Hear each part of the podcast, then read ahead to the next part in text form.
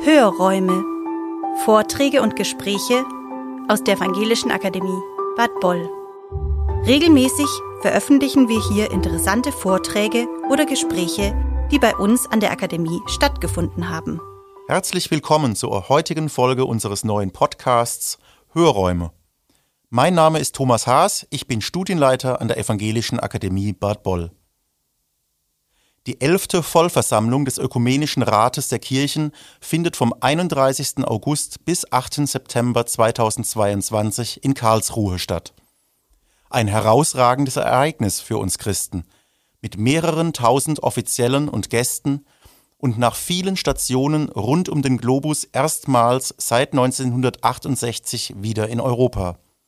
Für uns als Evangelische Akademie Bad Boll Grund genug, uns darauf einzustimmen und mit drei besonderen Gästen ins Gespräch zu kommen. Margot Kessmann, Fernando Enz und Lorenz Narkuleng. Bewegen, versöhnen, vereinen. Warum wir die multinationale Ökumene brauchen so das Thema für unser Online-Kamingespräch am Abend des 17. Februar 2022, zu dem wir gemeinsam mit unseren Kooperationspartnern einluden, dem Dienst für Mission, Ökumene und Entwicklung, der Arbeitsgemeinschaft christlicher Kirchen in Baden-Württemberg und der Initiative Pro Ökumene. Der Abend war zugleich das 20. Forum Ökumene in der Württembergischen Landeskirche. In Karlsruhe werden Delegierte aus über 120 Ländern erwartet. Alle 351 Mitgliedskirchen des Weltkirchenrates dürfen Vertreterinnen und Vertreter zu dieser Vollversammlung entsenden. Protestantische, anglikanische und orthodoxe Kirchenvertreterinnen werden über die Herausforderungen, vor denen Kirchen weltweit stehen, diskutieren, beraten und gemeinsame Vorhaben abstimmen. Weshalb also brauchen wir Christen, aber auch wir als Gesellschaft eine multinationale Ökumene? Welche Chancen liegen in ihr für die Herausforderungen, vor denen wir weltweit stehen? Gemeinsam mit Pfarrerin Heike Bossin, der Geschäftsführerin des Dienstes für Mission, Ökumene und Entwicklung, und Dorothee Moser, der Schuldekanin für Nürtingen, durfte ich unsere Gäste vor dem virtuellen Kamin begrüßen steigen wir jetzt in das Gespräch ein. Ich begrüße ganz, ganz herzlich Dr. Margot Käßmann hier in unserer Runde bei unserem digitalen Kamingespräch. Sie ist Pfarrerin aus der Evangelischen Kirche in Kurhessen-Waldeck in Marburg geboren. 1994 bis 1999 war sie Generalsekretärin des Deutschen Evangelischen Kirchentages, ab 99 Bischöfin der Hannoverschen Landeskirche, 2009 EKD-Ratsvorsitzende dann Beauftragte der EKD für das Reformationsjubiläum und ganz vielen von uns als Autorin zahlreicher Bücher und als die Stimme der Kirche und des christlichen Glaubens vertraut. Miss Ökumene wurde sie in den 90er Jahren häufig genannt.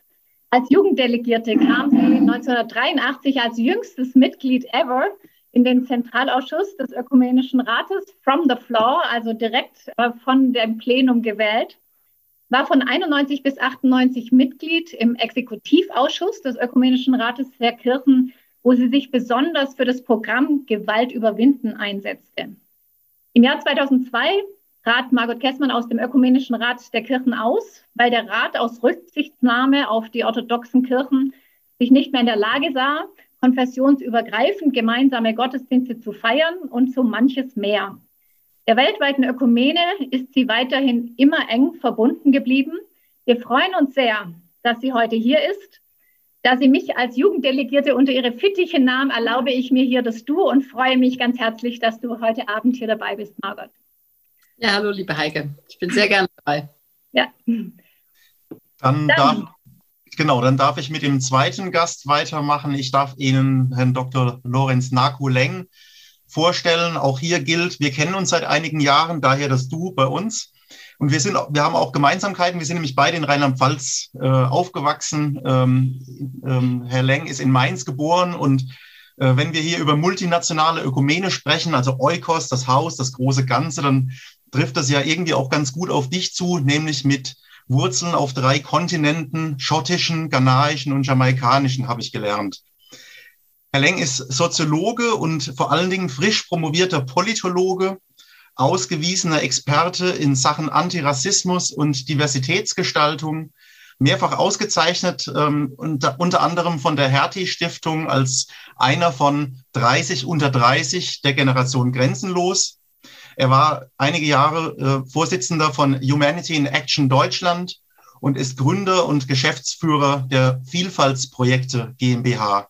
Und darüber werden wir nachher auch nochmal sprechen. Herzlich willkommen, lieber Naku. Vielen Dank für die Einladung.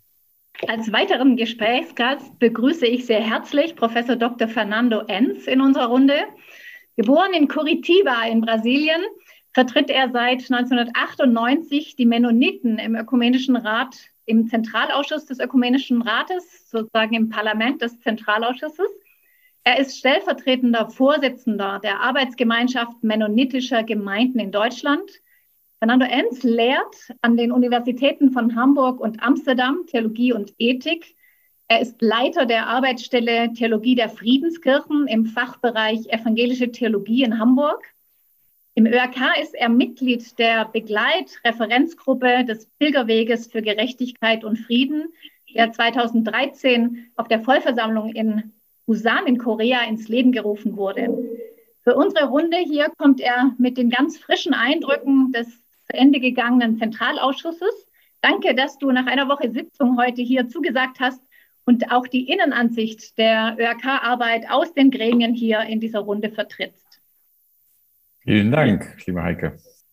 Ja, wir steigen ein in unsere Gesprächsrunde und wir möchten zunächst mit einer Einstiegsrunde den Aufschlag machen. Die erste Frage geht an Margot Kessmann. Die Geschichte des Ökumenischen Rates schreibt sich ja entlang dieser ganzen Stationen Uppsala, Nairobi, Vancouver, Canberra, Harare. Jeder Ort steht so für eine Etappe ökumenischer Geschichte. Zwei Fragen zum Einstieg. Was war deine erste Reaktion, als du hörtest, dass die nächste Vollversammlung in Karlsruhe sein wird? Und was kommt beim Stichwort ÖRK-Vollversammlung als erste Erinnerung in den Sinn? Zunächst kann ich sagen, ich war gefreut, äh, äh, dass der Ökumenische Rat der Kirchen eine Vollversammlung in Deutschland abhält.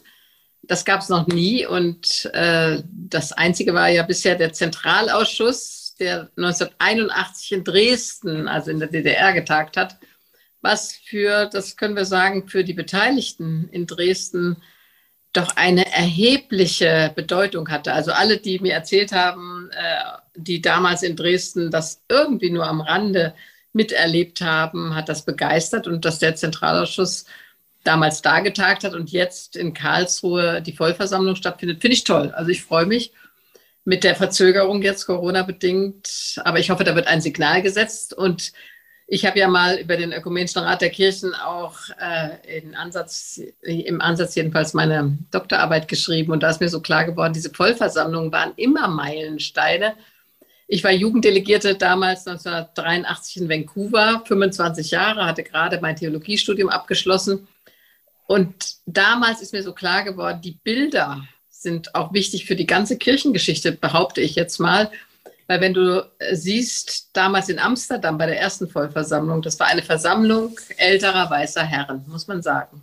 Das waren sozusagen die weißen Missionare aus Europa als ich in Vancouver äh, Jugenddelegierte war, da war es eine Mischung schon von aus jungen und alten, Männern und Frauen, Menschen der unterschiedlichsten Hautfarbe. Also das war schon so ein erstes Zeichen von Diversität. Und ich hoffe, dass das in Karlsruhe nochmal viel deutlicher wird als 1983. Ja, herzlichen Dank.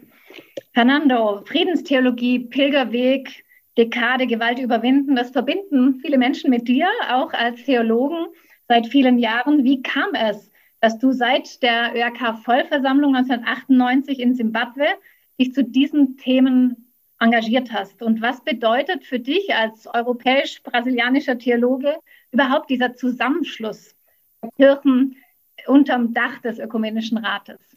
Ja, wie kam es dazu? Das ist, äh, es sind immer lange, tolle ökumenische Geschichten, die uns da verbinden und viel, viele Menschen da eine, eine Rolle spielen. Also ich wurde als äh, ganz junger Pfarrer der Mennonitengemeinde in Krefeld damals äh, von meiner Kirche beauftragt, äh, die Vertretung beim Ökumenischen Rat der Kirchen zu übernehmen. Äh, hatte das natürlich im Studium alles irgendwie schon mitgekriegt und äh, hatte nun also äh, dieses Vertrauen von meiner Kirche, muss ich sagen. Das war ja nicht selbstverständlich, jemand so jungem dieses Vertrauen zu schenken. Die Anliegen der historischen Friedenskirche in den ÖRK hineinzutragen, aber ebenso die Impulse vom ÖRK in meine Kirche wieder zurückzuspiegeln. Und ich traf äh, auf diesen ÖRK zu einer Zeit, als gerade das Programm zur Überwindung von Gewalt äh, schon äh, initiiert war. Ich traf auf Leute wie Margot Käßmann, die da schon super erfahren waren und äh, tolle Vorbilder waren und äh, die auch, äh, das glaube ich ist ganz wichtig, also die äh, mich da sofort mit eingespult haben und mich mitgenommen haben und mir auch Wege gewiesen haben, wie funktioniert eigentlich sowas Kompliziertes wie der Ökumenische Rat der Kirchen und worauf muss man achten und äh, hatte da also äh, dank Leuten wie Margot gleich meinen Platz und auch meine Aufgabe. Und so funktioniert, glaube ich, Ökumene auch am besten, dass man gleich das Gefühl hat, hey, ich werde hier gebraucht, ich kann hier und ich kann hier mitgestalten. Also das war das war fantastisch und habe natürlich seitdem äh, nicht nur, weil ich aus dieser Tradition der historischen Friedenskirchen komme, sondern äh, auch weil, weil es mir ein, ein echtes Anliegen ist, wie so vielen von uns, äh, egal aus welchem Hintergrund wir kommen, Frieden und Gerechtigkeit essentielle Merkmale der Kirche Jesu Christi sind. Und deswegen sind wir Kirche und äh, diese Verantwortung haben wir.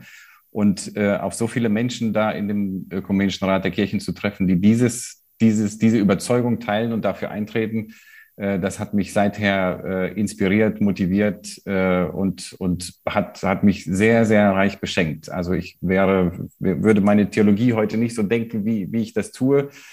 Ähm, was, was das bedeutet, also gerade für Menschen wie manche von uns, die verschiedene Heimaten haben, die verschiedene Nationalitäten in sich tragen, ist also diese äh, verschiedene, sogar verschiedene Staatsangehörigkeiten haben, äh, ist es ein wunderbarer Ort, sich zu beheimaten in dieser Ökumene, weil man, äh, weil man merkt, dass die, diese Einheit der Kirche alle möglichen sonstigen Grenzen transzendiert, übersteigt. Also das relativiert sich dann. Also, und das ist, äh, das ist fantastisch. Das begeistert mich nach wie vor.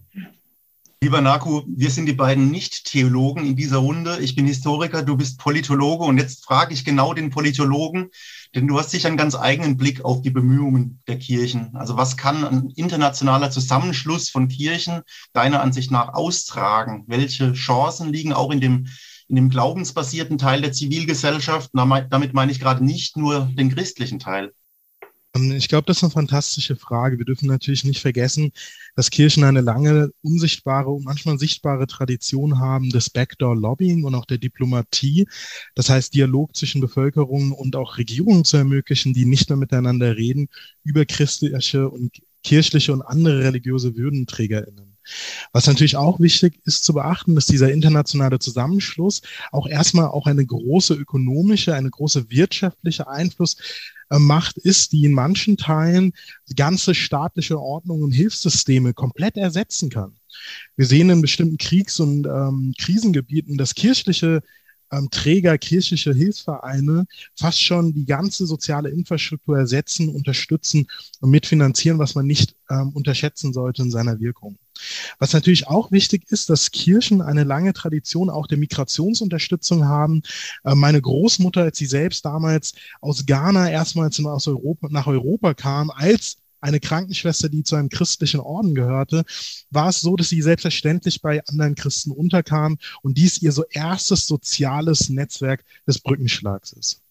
Die christlich und glaubensbasierte Zivilgesellschaft hat verschiedene Potenziale. Einerseits sehen wir dort wunderschöne Formen der Kooperation. Ich selbst bin Mitglied im Forum Christentum Islam und kooperiere auch mit einer Organisation und Struktur von jungen Menschen, die sowohl aus dem Christentum, im Islam und dem Judentum kommen, um gemeinsam für Diversität, Toleranz und gegen Diskriminierung zu kämpfen. Das heißt, über diese religiösen Grenzen hinweg setzen wir uns darüber ein, dafür ein, dass wir in einer toleranteren, einer funktionierenden Gesellschaft leben. Man darf dann nie auch die Geschichte vergessen, weil wir denken wir zurück an die ersten Proteste ähm, von Reverend Dr. Martin Luther King Jr., der für mich natürlich als schwarzer Mann ein wichtiges Vorbild ist. Neben ihm marschierten später in seinen Protesten orthodoxe Priester, spazierten jüdische, gläubige, Intellektuelle, aber auch natürlich religiöse Spezialisten bis hin ähm, zu den Sikhs, die später mit ihm marschierten, um gegen Rassismus in verschiedenen Facetten zu kämpfen. Das heißt, nicht nur das Potenzial, Organisationen zu gründen und Organisationen aufrechtzuerhalten mit unglaublich viel ehrenamtlicher Arbeit, sondern tatsächlich die Religion als einen verbindenden Moment zu begreifen. Denn was wir sehen, wenn wir zum Beispiel Organisationen beraten, dass diese Vorstellung dass man vielleicht mehr gemeinsam hat mit jemandem, der in der Nachbarschaft aufgewachsen ist, manchmal gar nicht stimmt, sondern es ist vielmehr so, dass es sein kann, dass ein gläubiger Muslim aus Syrien mehr Gemeinsamkeiten in der Lebens- und Weltvorstellung hat mit einem gläubigen Christen aus Südbaden-Württemberg als er mit seinem Nachbarn. Das finde ich geradezu faszinierend, weil das Element an etwas Höheres zu glauben sie miteinander zusammenbringt und das ein geradezu positiver Faktor. Ja, ich schließe mal gleich meine Frage an, an dein Unternehmen, an dein Projekt an. Ähm, du hast äh, die Vielfaltsprojekte GmbH ins Leben gerufen. Ähm, das Unternehmen macht auf Ausgrenzung von Menschen in unserer Gesellschaft aufmerksam, bekämpft Diskriminierung oder versucht es und möchte Vielfalt fördern, wie er selbst ähm, schreibt. Wir arbeiten ja jetzt schon ein paar Jahre miteinander, aber vielleicht kannst du es noch mal kurz in die Runde ähm, hinein erklären. Was genau macht ihr? Und welche Erfahrungen macht ihr ja allgemein mit unserer Gesellschaft, aber auch gerade mit den Kirchen zum Thema Rassismus, unserem nächsten Themenblock hier? Wir haben tatsächlich die gute Vorstellung, die wir haben, die eine Gesellschaft irgendwann mal symbolisieren sollte, eine diskriminierungsfreie Gesellschaft, zu unserem Beruf gemacht. Wir sind losgezogen und haben ein Unternehmen gegründet, ich in der Leitung des Unternehmens, das Diversitätsberatung, Trainings, Fortbildung, Coaching und Begleitung in den Mittelpunkt seines Seins und Schaffens rückt. Wenn man so über Beispiele nachdenkt, ich berate gerade den Personalvorstand von Volkswagen, Gunnar Kilian, zur Rassismusprävention in Werken. Das heißt wirklich, wie können die Menschen am Fließband besser miteinander zusammen zurechtkommen?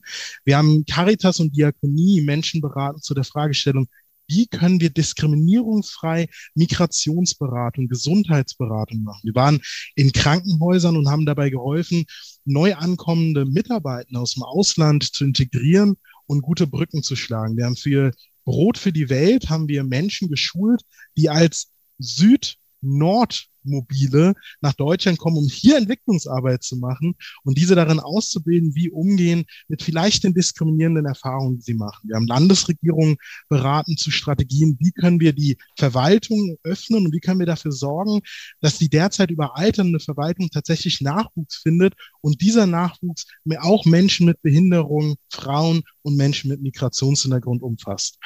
Das heißt, wir haben eine große Bandbreite an Projekten, die wir machen und es macht viel Spaß. Zum Beispiel eins meiner Leidenschaftsprojekte ist gerade, ich berate drei IntendantInnen verschiedener großer deutscher Theater und die berate ich, wie man Diversität auf die Bühne bringt, so dass es Spaß macht, Mehrwert bringt und klug ist. Ähm, an der Schaubühne Berlin oder am Burgtheater Wien derzeit.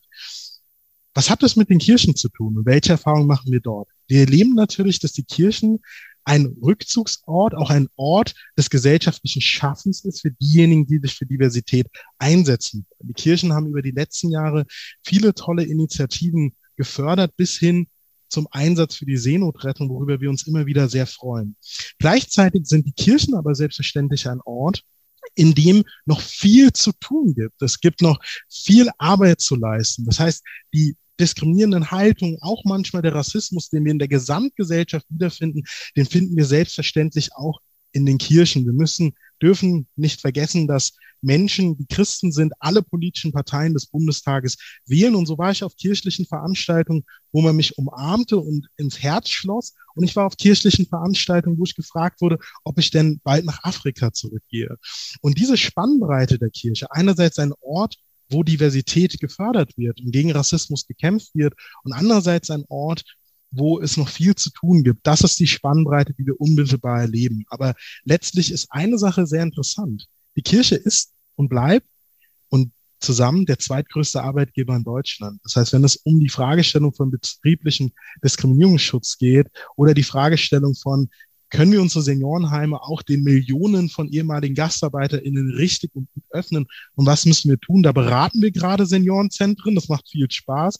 Aber wir merken auch, die Kirche ist gerade erst dabei, ihre Kompetenz in diesem Arbeitsbereich zu entwickeln. Ganz herzlichen Dank für diesen Blick hinein in Ihr Startup-Unternehmen, der für uns sehr spannend ist. Ja, wir sind in dieser Runde zum Thema Rassismus und Württemberg hat eine sehr, sehr spezielle Geschichte mit dem Ökumenischen Rat der Kirchen gerade zu diesem Thema Rassismus. Und äh, meine Frage geht an Margot Kessmann.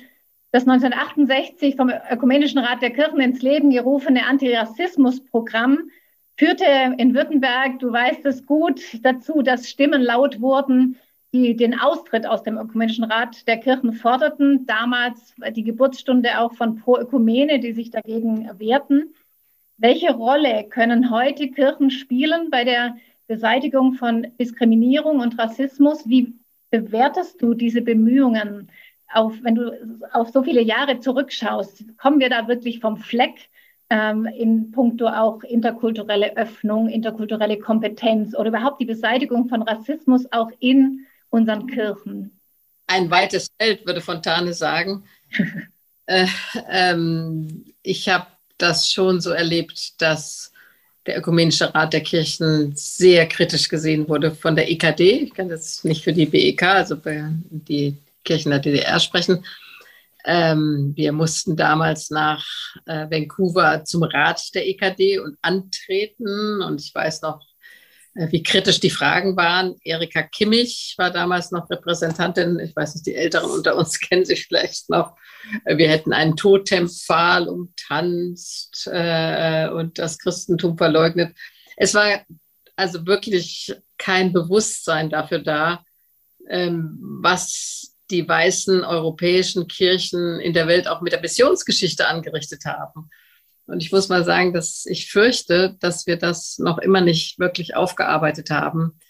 Ich war beispielsweise wirklich schockiert letztes Jahr über diese Berichte aus kanadischen Kinderheimen, katholischen in dem Fall, also nicht Mitglied des Ökumenischen Rates der Kirchen, aber äh, die Frage, was haben wir getan? Ich war in Australien vor der Vollversammlung in Canberra 1991 ähm, in Will Kenya, weiß ich noch, ich habe damals einen Aufsatz geschrieben, keine Hoffnung für Will Kenya.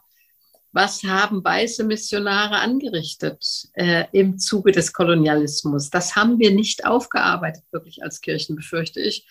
Ähm, ich habe in äh, Südafrika gesehen, also ich bin ja nun elf Jahre als Landesbischöfin hier Vorsitzende des Hermannsburger Missionsausschusses gewesen, äh, was Mission bedeutet hat. Also wir kommen nach Südafrika in dem Fall, also auch andere Orte natürlich äh, wie Äthiopien, aber damals äh, war ich in Hermannsburg, Südafrika und habe gedacht, ja, hier kamen Menschen, die wollten äh, äh, die Botschaft von Jesus Christus, die Befreiende, in die Welt bringen. Nein, es gab zwei Kirchen, eine schlechtere für die Schwarzen, eine bessere für die Weißen.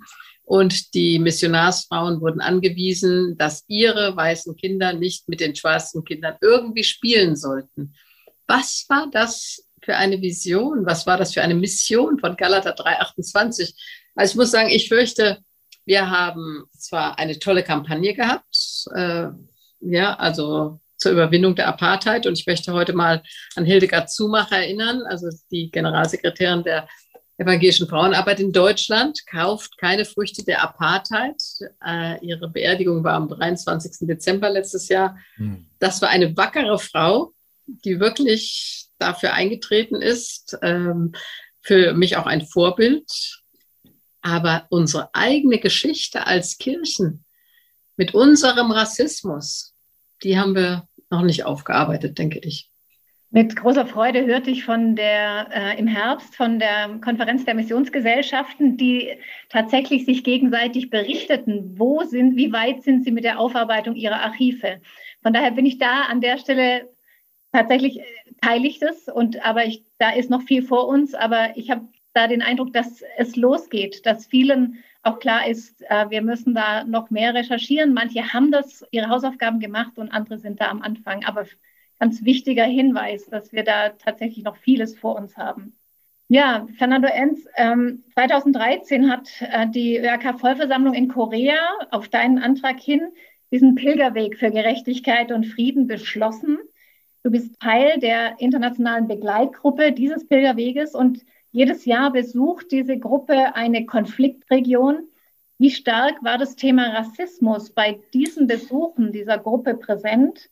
Und welche Rolle spielen da Kirchen vor Ort an diesem Thema? Wie können sie aus deiner Sicht wirklich zur Überwindung beitragen? Hm. Nochmal, Heike, für dich. Also es heißt nicht Pilgerweg für Gerechtigkeit. Danke. Es heißt der Pilgerweg der Gerechtigkeit ja. und des Friedens. Das ist, ja. also da lege ich immer großen Wert ja. drauf. Danke für dich. Ich weiß nämlich, es. du weißt es auch schon. Weil es nämlich, also das ist, ist nicht unwichtig, weil es eben aus, zum Ausdruck bringt, es ist ein Pilger, entweder es ist ein Pilgerweg der Gerechtigkeit und des Friedens, den die Kirchen gehen, oder äh, wir brauchen gar nicht den Anspruch erheben, dass wir irgendwie Botschaften des, der Gerechtigkeit und des Friedens in die Welt hinaustragen. Es fängt bei uns an, es fängt bei den Kirchen an. Also es geht mir äh, bei all diesen Themen sehr stark immer um die Glaubwürdigkeit, äh, wenn wir mit großen Parolen auffahren. Äh, mit welcher, mit welcher Glaubwürdigkeit sprechen wir hier eigentlich? Und das knüpft gut daran an, was, was Margot eben sagte. Auf diesem Pilgerweg, wir haben äh, tatsächlich auch von der Methodik her äh, das so organisiert, vom Ökumenischen Rat aus, dass wir gesagt haben, also Pilgerweg darf nicht nur einfach eine Überschrift sein äh, und jetzt nennen wir das anders und machen genauso weiter, sondern es muss sich von der Methodik auch was ändern. Wir müssen wirklich äh, als äh, Kirchenrepräsentanten, vielleicht auch als Leute, die äh, irgendwie eine herausgehobene, sichtbare äh, Funktion haben, in welcher Art auch immer, ähm, an verschiedene Orte gehen, äh, manchmal Schmerzpunkte, manchmal Freuden, Freudenplätze in, in dieser weltweiten Gemeinschaft, um das Ohr wirklich da zu haben, wo die, wo unsere Communities, wo unsere lokalen Gemeinden tatsächlich sind, Gemeinschaften, äh, was sie erleben. Das ist auch deshalb wichtig, damit man äh, nicht wieder, also Marc Witzenbacher hat vorhin die Megatrends vorgestellt und das sind natürlich die, die, die Themen, die dann, äh, die dann äh, sich aufdrängen. Wenn man diese Menschen vor Ort besucht, also in den Communities, dann äh, spürt man erst, also wie werden diese, die Auswirkungen solcher Themen oder solcher Phänomene erfahren? Und das ist äh, für diesen Pilgerweg so wichtig gewesen. Welche Erfahrung machen Menschen direkt? Und dann ist es nicht irgendwie Klimawandel als Thema, sondern äh, dann ist es, dann ist es die Erfahrung, ich muss mein Dorf verlassen, weil es im, im, im Meer versinkt und ich muss jetzt eine neue Heimat suchen. Also diese, diese direkte äh, Input von diesen lokalen Communities. Was hat das mit Rassismus zu tun oder jetzt zurück auf, der, auf dieses Themenfeld zu kommen? Ich erinnere mich noch gut, dass wir äh, in Kolumbien zusammensaßen 2018, äh, hatten wieder viele Communities besucht in diesem äh, vom Bürgerkrieg geschüttelten Land, äh, das einfach nicht zum Frieden finden kann.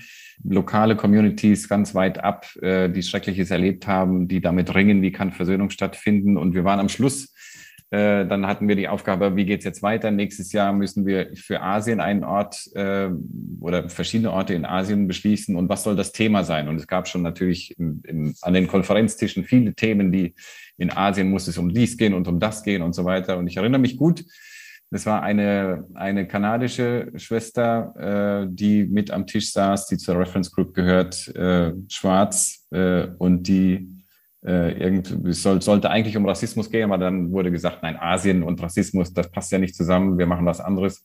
Und diese kanadische Schwester dann sagte, also mit Tränen in den Augen, verschiebt bitte nicht wieder das Thema Rassismus. Äh, und dann gab es ein bisschen Erstaunen, ja, wieso? Es ist doch, also jetzt Asien sollten wir vielleicht inter, interreligiösen Dialog machen oder irgendwie sowas, Kulturen.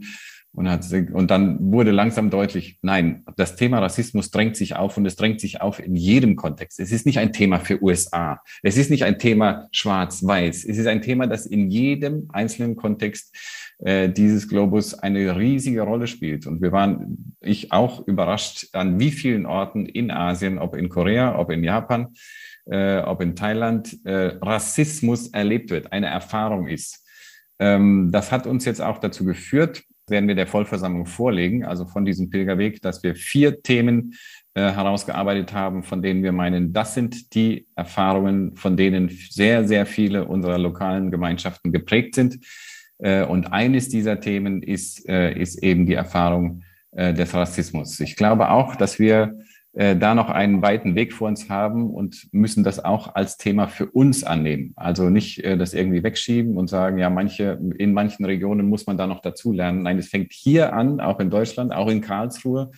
Die Tatsache, dass man irgendwie mal einen schwarzen Präsidenten in den USA hatte und meint, man hätte damit das Thema ja erledigt, äh, ist, ist, äh, ist absurd. Äh, und viele von uns wachen allmählich auch auf und sagen, wir brauchen diese Dekolonisierung. Das, das wird hoffentlich ein großes Stichwort, Dekolonisierung äh, der, äh, auch der Kirchen. Äh, denn es gibt immer noch, und das wird auch im Ökumenischen Rat der Kirchen erfahren, Rassismus, äh, der wehtut, der schmerzt, äh, der manchmal sehr versteckt äh, daherkommt, latent vorhanden ist und wir sind, also wir bringen einen Vorschlag zur Vollversammlung, diesen, diesen Pilgerweg äh, fortzusetzen mit diesen vier Themen. Äh, ich kann nicht noch zu den anderen Themen auch was sagen, aber Rassismus steht da ganz zentral. Der letzte Bemerkung dazu, äh, die, also wir haben der Generalsekretär, der amtierende Generalsekretär äh, hat jetzt schon entschieden, weil der Druck auch so groß war von den Kirchen, äh, jetzt schon noch vor der Vollversammlung eine neue Advisory Group einzurichten, Advisory Group on Overcoming Racism,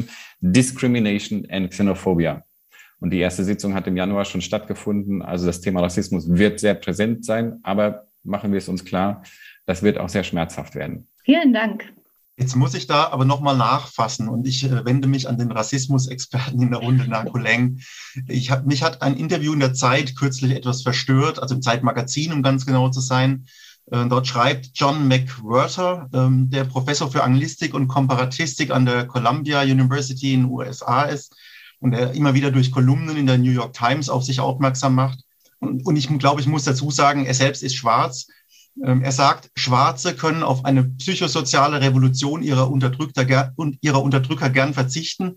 Ähm, weiße Anhänger der Antirassismusarbeit seien für ihn selbstverliebte Moralapostel. Es sei halt attraktiv, auf der Seite der Engel zu stehen. Jetzt frage ich, treten wir in diese Fußstapfen, wenn wir uns hier weitgehend weiße Runde über Rassismus unterhalten? Professor McWhirter macht sehr wichtige Arbeit zur Rassismusforschung, die auch rezipiert wird in Deutschland.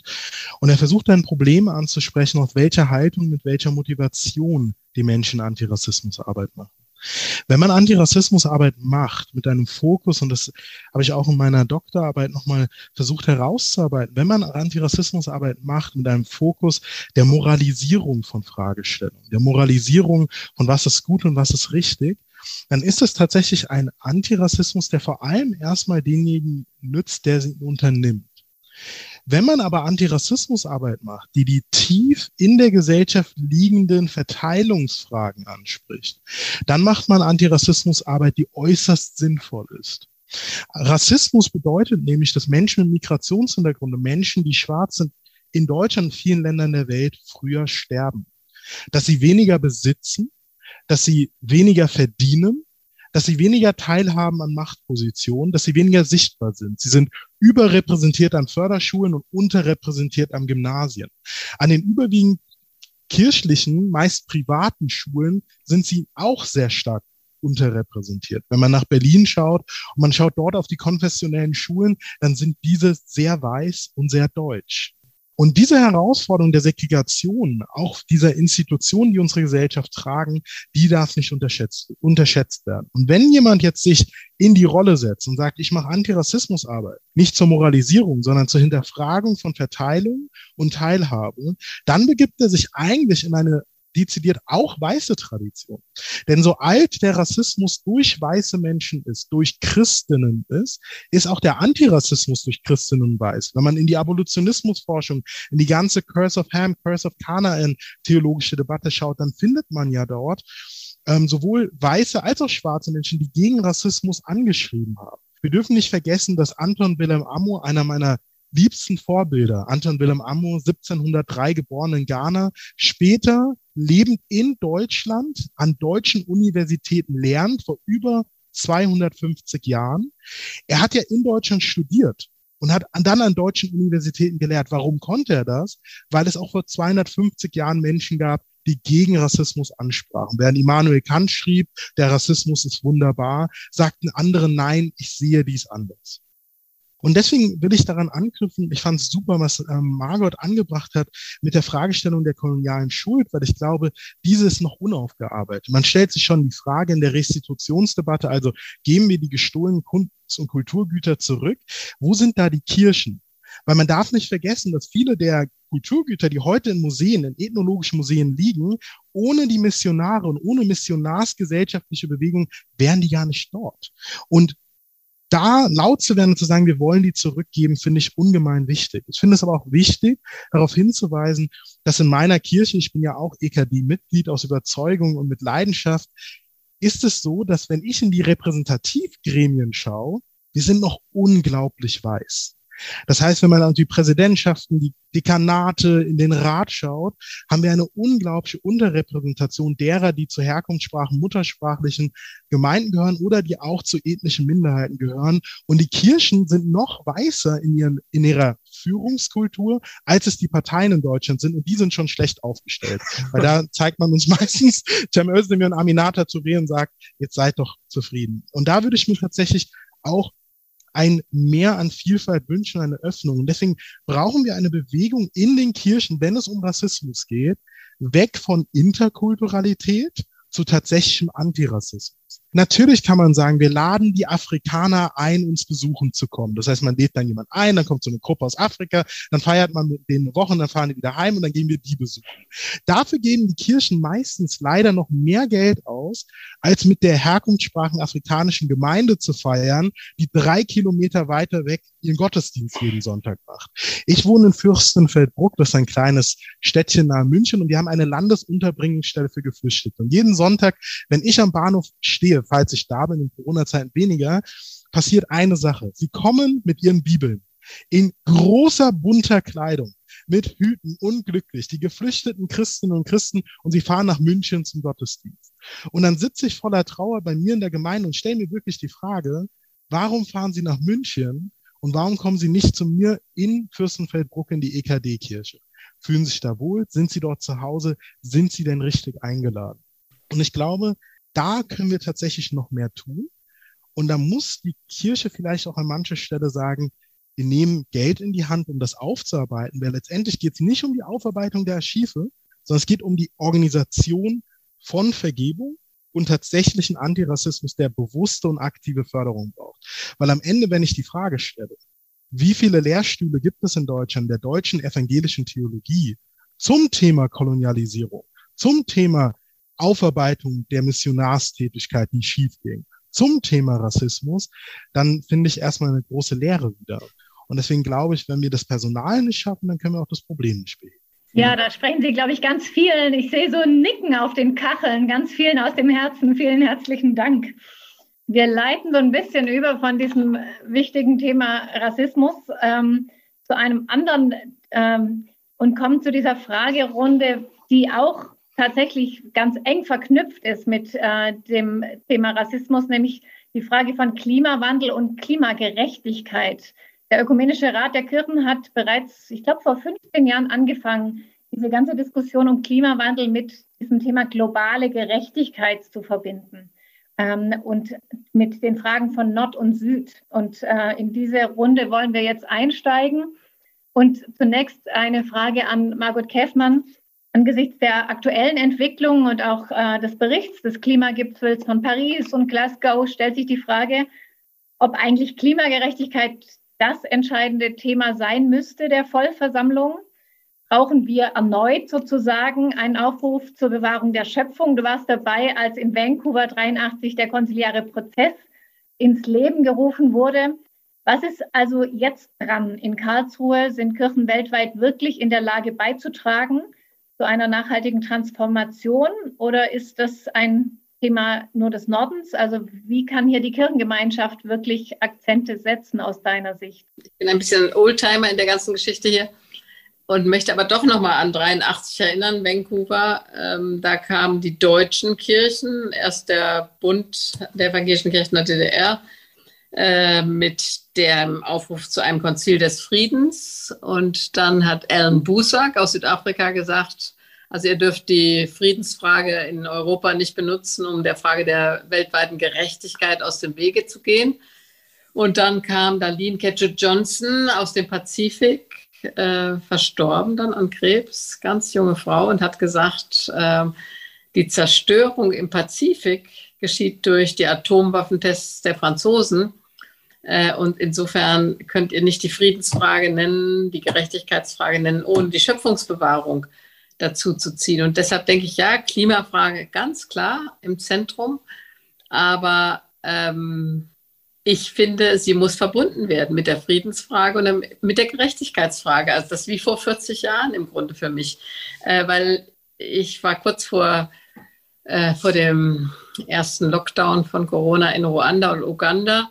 Und da leiden die Menschen extrem unter dieser Ungerechtigkeit, natürlich auch unter den Folgen von Dürre und Klimawandel, aber unter der extremen Ungerechtigkeit der Weltwirtschaft, der kapitalistischen Weltwirtschaft, leiden sie zuallererst. Und insofern würde ich sagen, was damals in Vancouver Thema war, Gerechtigkeit, Frieden, Bewahrung der Schöpfung gehört zusammen. Und dann haben wir lange gekämpft darum, ein konziliarer Prozess, das heißt, die Existenz der Kirche oder die Glaubwürdigkeit der Kirche in ihrer Ekklesiologie, in ihrer Lehre von der Kirche, hängt damit zusammen, ob sie sich diesen Fragen gemeinsam nähert. Ähm, das ist weiter ganz aktuell. Und ich habe den Eindruck, die Kirchen der Welt, Leute, also wo sind sie denn? Ich, ich denke gerade, wenn wir jetzt die Ukraine-Krise nehmen oder so, wo sind die großen Friedensversammlungen der Kirchen? Wo sind die großen Initiativen? Ich kann allein für die Hannoversche Landeskirche sprechen. Also ich glaube, wir haben 8640 Gebäude oder so. Aus meiner Zeit als Landesbischöfin weiß ich das noch Gebäudestruktur. Äh, wie fahren wir? Wie sind wir mobil? Das ist das eine natürlich. Äh, dann ist die Frage, wie handeln wir?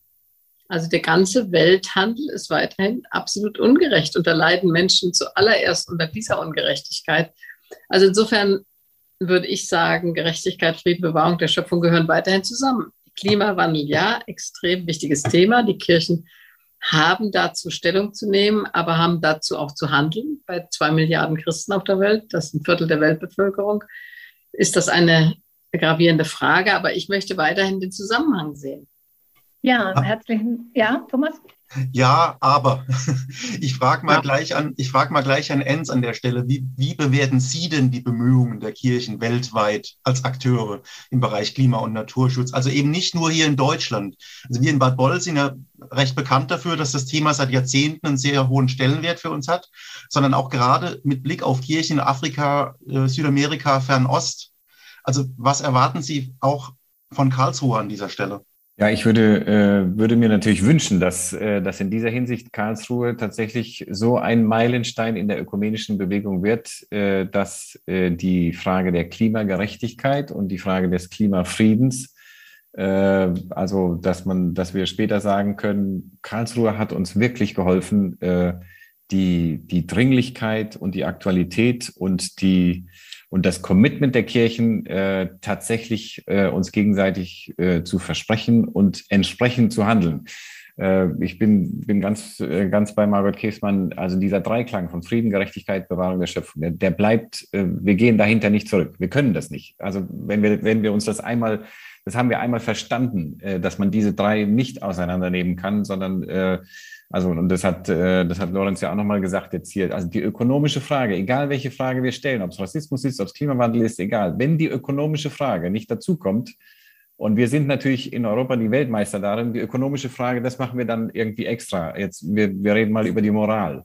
Ja, da sind wir, sind wir ganz vorne dabei. Und aber die, solange die ökonomische Frage nicht mitverhandelt wird, ist das, äh, ist das zu billig. Es ist, äh, das, das geht so nicht. Und das ist, äh, das ist eben, da hängt die Glaubwürdigkeit, bin ich wieder bei meinem Thema, die Glaubwürdigkeit äh, der Kirche. Also sind die Kirchen weit genug? Nein, sie sind natürlich nicht weit genug. Sind sie laut genug? Nein, natürlich nicht. Wenn ich mir Fridays for Future angucke, oder andere. Also ich habe ja zum, das große Privileg, dass ich ständig mit jungen Leuten zu tun habe und Studierende und so weiter. Die, die, wenn die, wenn die für Klimagerechtigkeit kämpfen, dann gehen die nicht in die Kirche. Dann gehen die auf die Straße, dann gehen, finden die ihre Aktionsgruppen, da finden die ihre Movements, die organisieren sich. Die haben nicht die Zeit zu warten, bis irgendwelche Kirchen äh, vielleicht mal beschließen, dass das ein wichtiges Thema sei oder sein könnte. Auf unserem Pilgerweg der Gerechtigkeit und des, und des Friedens, also gerade im Pazifik, äh, waren wir gerade noch vor der Pandemie. Das war der, der Besuch, äh, ja, ich erinnere mich, Januar 2020. Und äh, also ich, äh, man muss es tatsächlich äh, sich vor Augen führen und es ist, geht natürlich am besten durch, durch solche Pilgerbesuche, dass man mit Menschen da sitzt und die heulend vor dir sitzen und sagen, guck, da draußen im Meer siehst du noch die Spitze, das war unser Friedhof. Und jetzt, wir sollen jetzt in die Berge ziehen. Also das ist, der, die Frage Klimawandel ist nicht irgendwie, oh, das kommt vielleicht in acht Jahren oder in 15 Jahren sind wir so und so weit und vielleicht wie, die Frage, wie können wir hier noch das Zwei-Grad-Ziel erreichen. Die Menschen saufen jetzt ab. Es ist, es ist jetzt. Es ist nicht, es ist nicht irgendwie ein Zukunftsthema. Und deswegen äh, glaube ich, dass, also wie bei vielen anderen Themen, es geht auch hier um, um die Frage der Dekolonisierung ähm, möchte ich gerne noch eine, eine kleine Episode erzählen, weil das, äh, also Lorenz hat vorhin schon davor gewarnt, also nicht zu moralisierend nur zu sein, sondern es muss, es muss wirklich Hand und Fuß haben. Wir waren im letzten Jahr haben wir unsere Besuche gemacht in Turtle Island. Alle wissen mal, wo Turtle Island liegt, Nordamerika. Äh, wird von den indigenen Bevölkerungen Turtle Island genannt und haben da also Communities besucht, ganz im Norden äh, von Kanada und so weiter. Und was passiert im Blick auf Klimagerechtigkeit oder Klimawandel? Äh, also die eine äh, Frau hat mich so beeindruckt, äh, eine Pastorin da in ihrer äh, First Nations Community. Und sie sagt, also das Letzte, was wir jetzt brauchen, ist ein Green Colonialism. Also es kommen wieder die Weißen, es kommen wieder die, äh, die Schlauberger mit ihrem ganzen Geld und sagen uns wieder, hört mal zu, ihr Communities, äh, wir lieben euch und wir zeigen euch jetzt mal, wie ihr hier also ähm, schonend mit der Umwelt äh, umgehen könnt und was ihr dafür für, für eine Technik jetzt eigentlich benutzen müsst. Es ist, es ist, also da, da ist, liegt, da liegt ganz schön viel Sprengstoff äh, und äh, wir müssen da wiederum auch aufpassen, wer sind wir, dass wir reden und wann ist auch die Zeit zuzuhören. Aber ich, ich bin der Meinung, dass Klimafrieden, Klimagerechtigkeit, sage ich nochmal, und zwar genau in diesen Formulierungen. Das sind, das sind Themen, die, die müssen von Karlsruhe äh, gepusht werden. Wenn, wenn uns das nicht gelingt, werden wir noch irrelevanter, als wir es schon sind. Ja, ich ähm, würde direkt an Narko Leng nochmal äh, weitergeben wollen. Wen trifft denn der Klimawandel am stärksten? Also wenn du das jetzt hörst, wir haben jetzt eben gehört, ähm, die Inseln, die langsam im Meer versinken, aber vielleicht ist der Blick gar nicht nur so sehr ins Ausland zu richten. Ähm, also was sind so deine, deine ähm, Erfahrungen? An dem Punkt. Wir durften dieses Jahr mit meinem Team, dieses und letztes Jahr in den letzten zwölf Monaten mehr als 25 Fortbildungen zu Rassismus und Klimaschutz für Fridays for Future leiten. Das hat viel Freude gemacht. Tatsächlich muss man sagen, dort versammeln sich die jungen Menschen und Sie brauchen auch Raum. Das heißt, Kirchen können ihre Türen öffnen, damit sie sich dort treffen und miteinander vernetzen können. Ja, es ist kein Thema der Zukunft, sondern ein Thema der Gegenwart, aber in vielerlei Hinsicht. Es gibt Forschung, die uns zeigt, dass wir erstens erstmal anerkennen müssen, dass die Mehrheit derer Stoffe, die den modernen Klimawandel erzeugen, aus Europa oder durch weiß besetzte Länder kommt. Das heißt, wenn wir auf die letzten 500 Jahre schauen und sagen, wo kommt der CO2 her? Wo kommen die klimaschädlichen Gase her, dann kommen wir überwiegend auf diese Nationen. Wenn wir dann aber schauen, was sind die sogenannten Most Affected Areas and Regions, also wo sind die Leute am stärksten betroffen, dann kommen wir auf die Regionen, die am wenigsten CO2 und andere klimaschädliche Gase und Stoffe ausgestoßen haben. Das heißt, es gibt ein sehr starkes Missverhältnis zwischen, wer hat den Klimawandel geschaffen und wer badet ihn heute, im wahrsten Sinne des Wortes, badet ihn heute aus.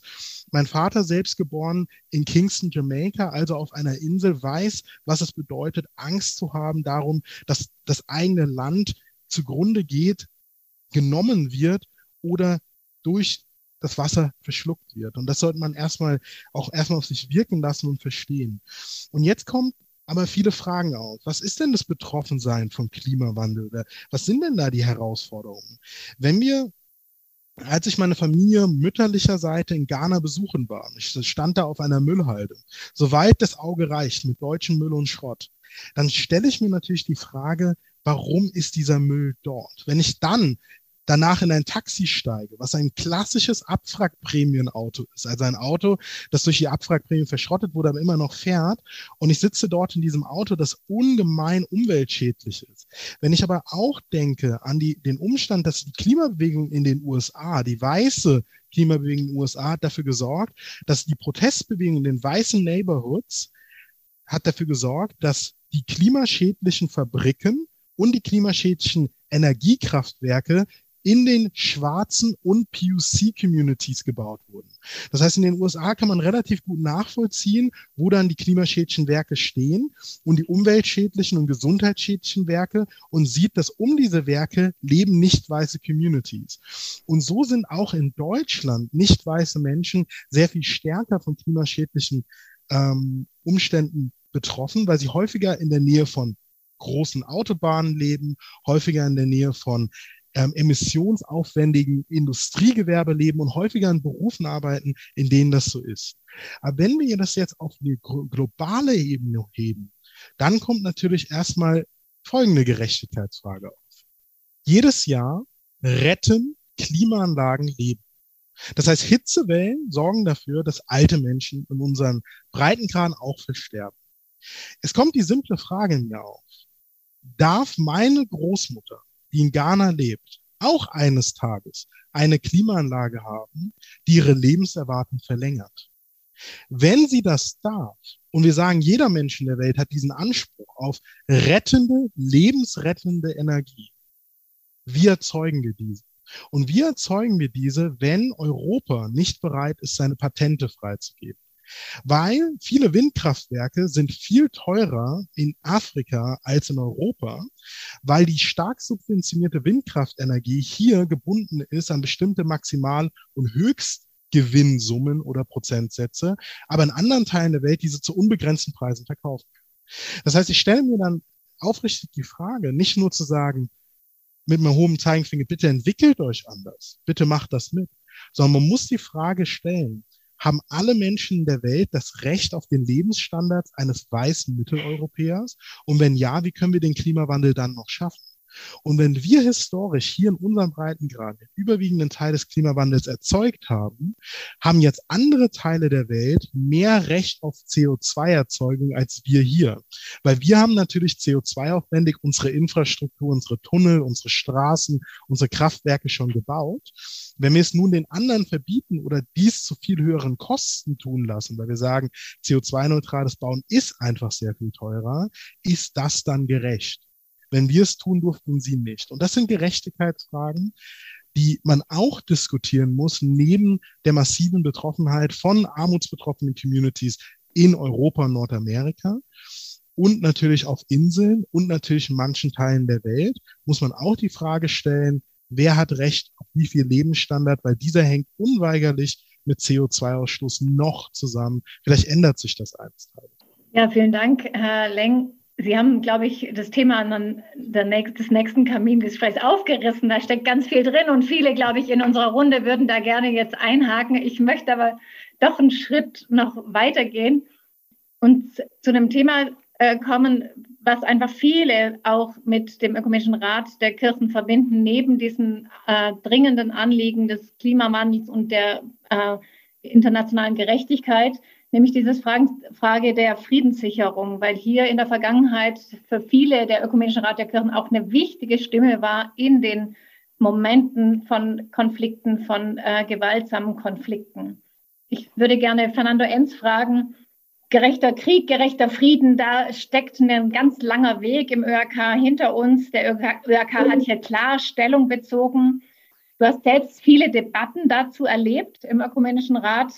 Welchen Einfluss hatte der Ökumenische Rat der Kirchen mit seinem Konzept eines gerechten Friedens auf Lehre und Handeln seiner Mitgliedskirchen, auch in Krisensituationen? Welchen Ertrag hat diese, dieser lange Weg, der da hinter uns liegt ähm, im Ökumenischen Rat der Kirchen, was hat er ausgetragen? Mhm.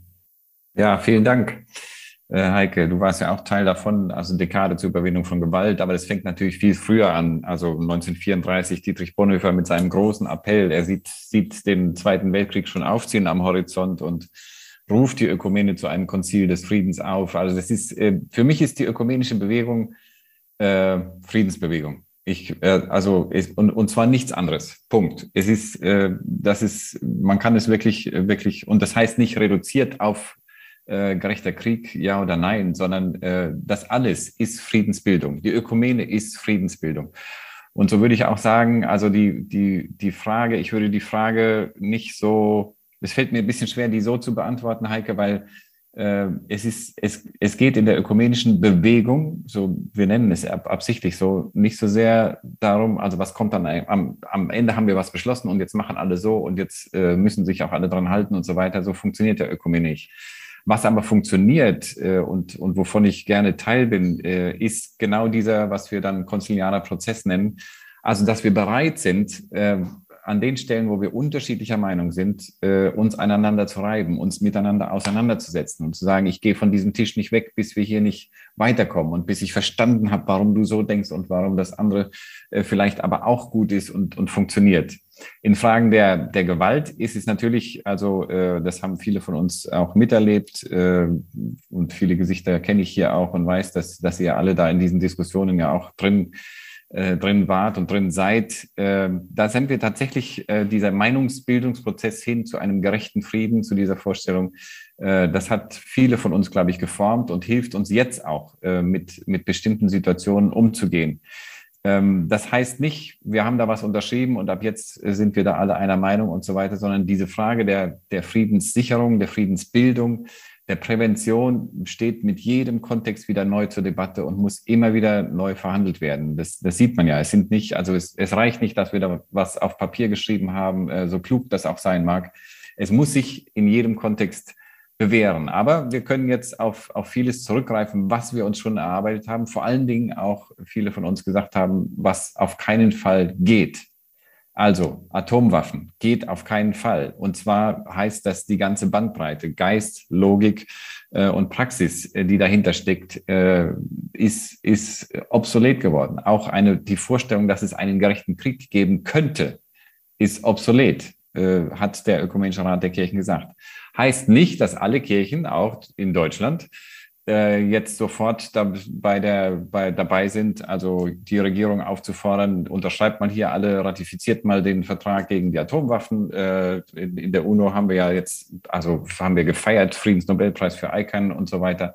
Ja, was, wo, wo sind die Kirchen? Also das, das zeigt, dieser, dieser Prozess, dieser, dieser konziliare Prozess muss immer weitergehen und äh, vielleicht jetzt noch ein bisschen aus diesem, aus diesem Nähkästchen geplaudert. Also ich komme ja gerade von der Zentralausschusssitzung und habe den Versuch gestartet, war vielleicht ein bisschen naiv von mir mal wieder, äh, dass ich gesagt habe, meine Güte, also äh, wir sitzen hier und, und nudeln unsere Papierchen durch, äh, kann man machen. Ich weiß auch, dass das alles wichtig ist, aber also in unserem Kontext in Europa geht es uns gerade so, dass manche von uns echt Angst haben, es könnte zum Krieg kommen in der Ukraine. Was passiert denn, wenn, äh, wenn bestimmte politische Führungspersönlichkeiten aus Ost und West, sage ich absichtlich, äh, dumm genug sind, sich selber in Situationen zu manövrieren, aus denen sie keinen anderen Ausweg mehr sehen, als dann äh, tatsächlich äh, die Waffen zu benutzen.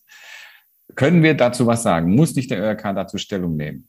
Es ist unmöglich, geht, geht gar nicht. Also war, es war, un, es war nicht, es war nicht, nicht gewollt, es war, äh, als, natürlich werden alle möglichen pragmatischen Gründe vor, vor, vorgekramt, aber es zeigt mir, Fernando, glaubt man nicht, dass nur weil wir in Jamaika oder in, äh, in Busan oder so irgendwie tolle Papiere beschlossen haben, dass, äh, dass, dass, dass es das war. Äh, darauf, äh, aber man kann sich natürlich auf, auf äh, bestimmte äh, Argumentationslinien, auch auf bestimmte Papiere, Stellungnahmen äh, immer wieder berufen, die auch in Erinnerung rufen.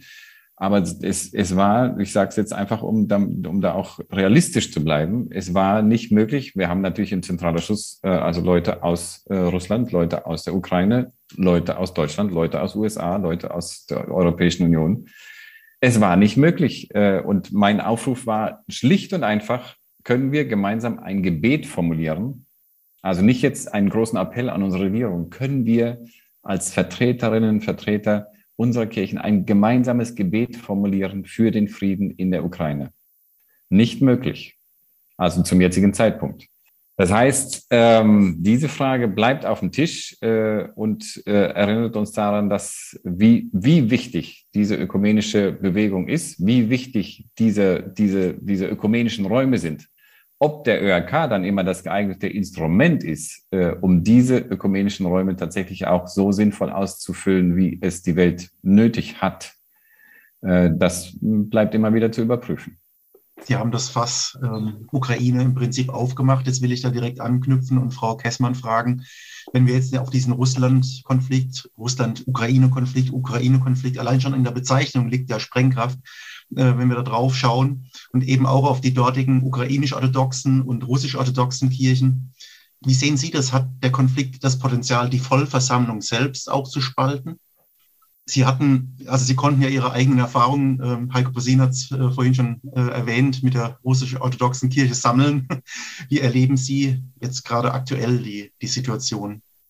Ich sag mal, die Utopie ist ja, die Kirchen der Welt ähm, treten gemeinsam für den Frieden ein und die guten Verbindungen, die beispielsweise Patriarch Kyrill hat zu Wladimir Putin, werden genutzt, um Frieden zu schaffen, weil Jesus uns zu Friedensbotschaftern macht. Und lieber Fernando, das war genau ja auch meine Illus Illusion, würde ich fast sagen, mein Impetus. Also ich war so begeistert von dieser ökumenischen Idee und ich muss sagen, mich hat dann doch wirklich schockiert, wie stark Kirchen dann auch nationalistisch gebunden sind. Ich will das jetzt nicht nur der russisch-orthodoxen Kirche vorwerfen. Ich meine, das müssen wir auch mal sagen, das waren auch andere Kirchen, die in ihrer Argumentation dann immer auf einmal eine nationalistische äh, äh, Nuance hatten in ihrer Argumentation. Ich erinnere mich an einen serbisch-orthodoxen Bischof, der auf einmal gesagt hat, das serbische Volk muss verteidigt werden im Zentralausschuss. Da war ich völlig schockiert, ja. Äh, serbischer Nationalismus, aber wir dürfen als Deutsche ja nur ganz vorsichtig sein, äh, äh weil die deutschen Kirchen mit ihrem Nationalismus äh, ähm, natürlich auch völlig infiziert waren. Und das ist das, was mich immer wieder umtreibt, weil ich denke, in der Vision ist es doch so, äh, Galater 3, äh, 28, also wir sind nicht mehr Juden oder Christen, Männer oder Frauen, ähm, sondern wir sind alle einer in Christus, müsste die Kirche eine extreme Friedensbewegung sein in der ganzen Welt. Also die Hoffnung gebe ich auch noch nicht auf, so alt wie ich bin. Also ich bin ja älter als du, Fernando. Ja, also ich bin ja schon, äh, aber ich habe das erlebt, dass ich mit meinem ganzen Impetus, dass ich dachte, der Pazifismus der Kirchen müsste doch so biblisch begründet sein, dass in den Nationen ein solcher Pazifismus wirkt. Die Mennoniten wollten mich ja schon mal zur Ehrenbürgerin machen, sozusagen, nach so einem Vortrag. Ja, ich bin aber trotzdem lutherisch geblieben. Ich weiß, Luther und so. Und der Krieg ist äh, Assa, von, äh, von Kram, ja, ähm, ist auch kein Ruhmesblatt. Also kann der Soldat tatsächlich christlichen Standes sein. Und ich würde sagen, wenn ein Soldat sagt, äh, ich bin Christ und ich kann Christ sein als Soldat, respektiere ich das auch.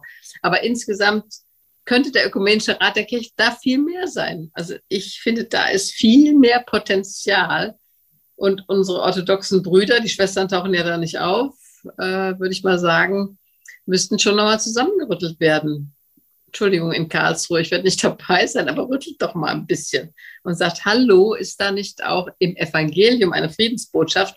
Als ich damals Ratsvorsitzende der EKD wurde, hat die russische orthodoxe Kirche die Beziehung zur EKD aufgegeben, weil sie gesagt haben, eine Frau wie mich äh, zur Ratsvorsitzenden zu machen, ist Anpassung an den Zeitgeist.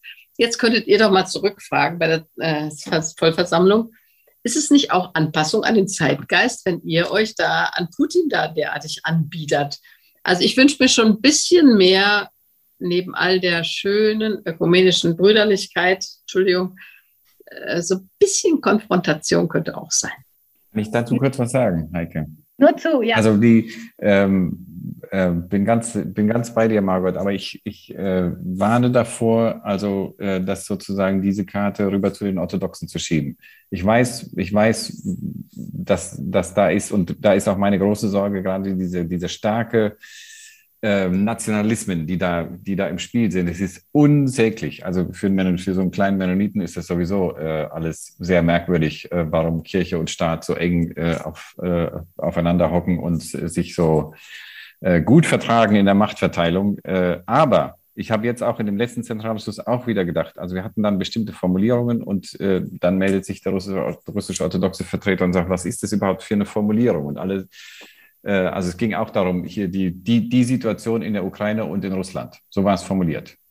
Und dann ist, und ich habe auch erst gedacht, was hat er denn? Und jetzt kommt er und äh, was ist denn da los? Und typisch und so weiter, bis ich gemerkt habe, ja, natürlich. er sitzt da und, und, es, und es heißt die Situation in der Ukraine und in Russland.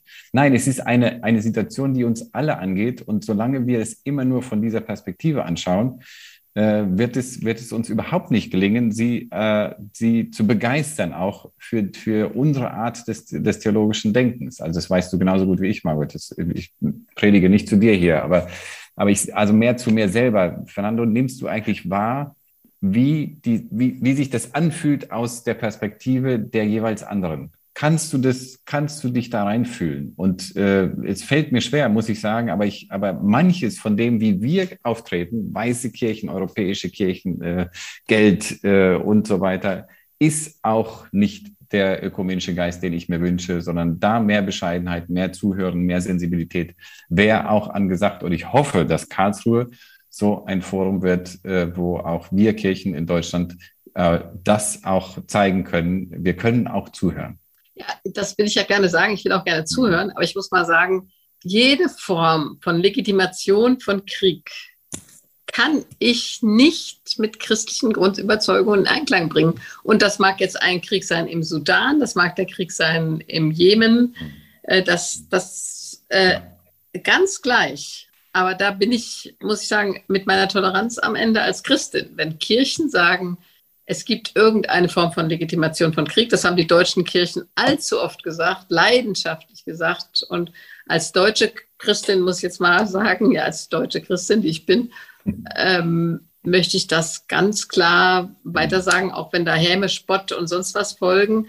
Wenn eine Kirche Legitimation bietet für Krieg, in irgendeiner Art und Weise, aus nationalistischen oder anderen Gründen, finde ich, muss sie sich fragen, ob sie die Kirche in der Nachfolge von Jesus Christus ist.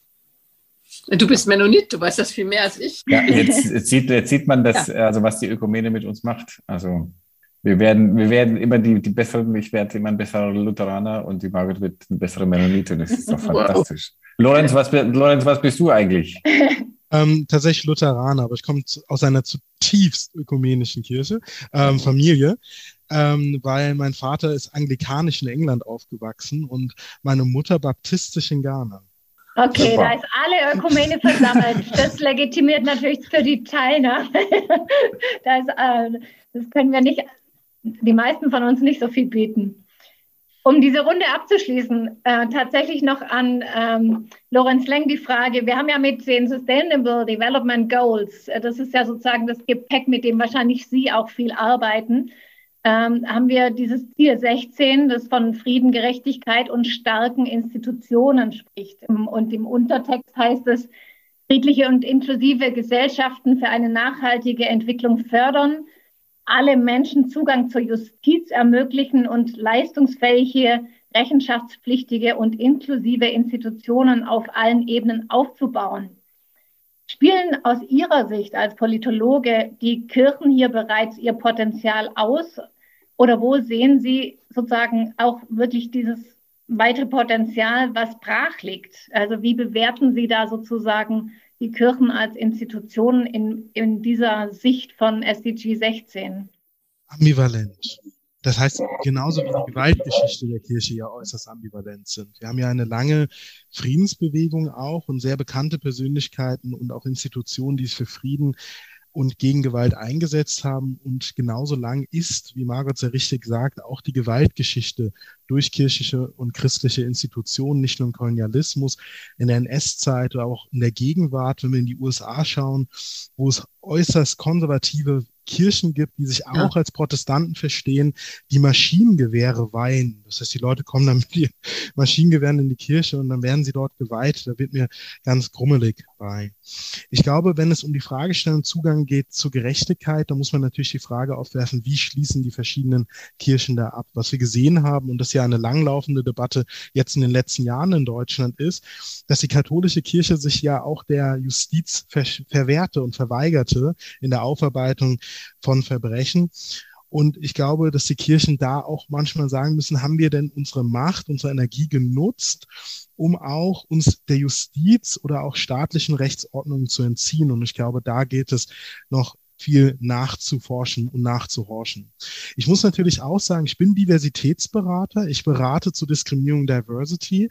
Und wir dürfen natürlich darauf verweisen, dass die evangelische Kirche und andere Kirchen in Deutschland, die zusammen der zweitgrößte Arbeitgeber in Deutschland ist, in manchen Teilen ja vom allgemeinen Gleichbehandlungsgesetz sowie von Mitbestimmungsgesetzen, gewerkschaftlichen Mitbestimmungsgesetz ausgenommen sind. Mhm. Das heißt, sowohl die gewerkschaftliche Organisierung als auch der Diskriminierungsschutz ist manchmal schwächer.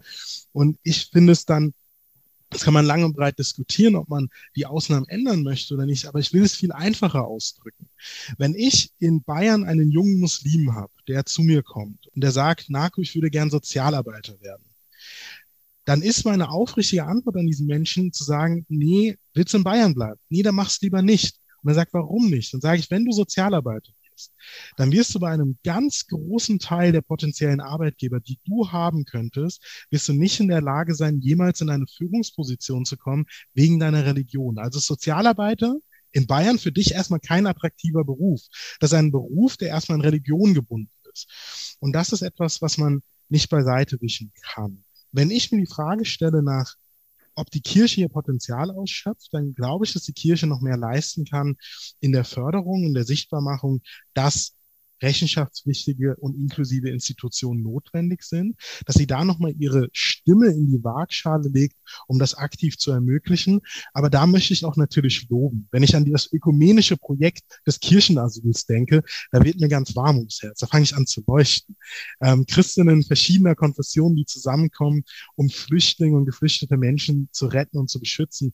Wenn ich darüber nachdenke, wie sich weiße Kirchen eingesetzt haben für die schwarzen Menschen, die im Mittelmeer und Menschen aus arabischer und muslimischer Identität, die im Mittelmeer ertrunken sind, wie viel sie gekämpft haben um ihre Rechte. Und ich selbst kenne Menschen, die bei der Europäischen Union für die evangelische Kirche Lobbyarbeit machen, für bessere Migration, für bessere Asyl, für bessere Rechtsregime für Migrantinnen und Migranten. Das heißt, es gibt da beide Wege. Es gibt Lob und Kritik. Und deswegen würde ich sagen, manchmal ist die Kirche tatsächlich besser als die Mehrheitsgesellschaft. Was Asyl und Migration angeht, stehe ich den Positionen meiner EKD sehr, sehr viel näher als der letzten Bundesregierung. Und manchmal ist sie schlechter als unsere Gesellschaft, weil ich glaube, das allgemeine Gleichbehandlungsgesetz und die Gesetze der Antidiskriminierung nach Paragraph 3 unseres Grundgesetzes sollten tatsächlich für alle Institutionen so weit wie möglich gelten und so weit wie möglich offen sein. Ganz herzlichen Dank für diese Einschätzung und auch nochmal diesen Blick auf äh, diese Engagementfelder, die Sie hervorheben. Wir würden gerne jetzt in die Runde, die Runde öffnen und zum dritten Teil kommen. Wir haben halb neun und ähm, möchten so ein bisschen nach den Voten auch im Chat sehen. Wir selbst haben die nicht so stark verfolgt, aber Dorothee Moser hat die für uns äh, sortiert, äh, gesichtet, äh, wahrgenommen. Und deshalb würde ich gerne an Sie übergeben, welche Fragen da an unsere Runde sich ergeben haben. Ja, vielen Dank. Ich tue mal zusammenfassen. Die Teilnehmenden haben viele essentielle Anmerkungen auch zum Gespräch gegeben und ende dann mit ein paar ganz konkreten Fragen.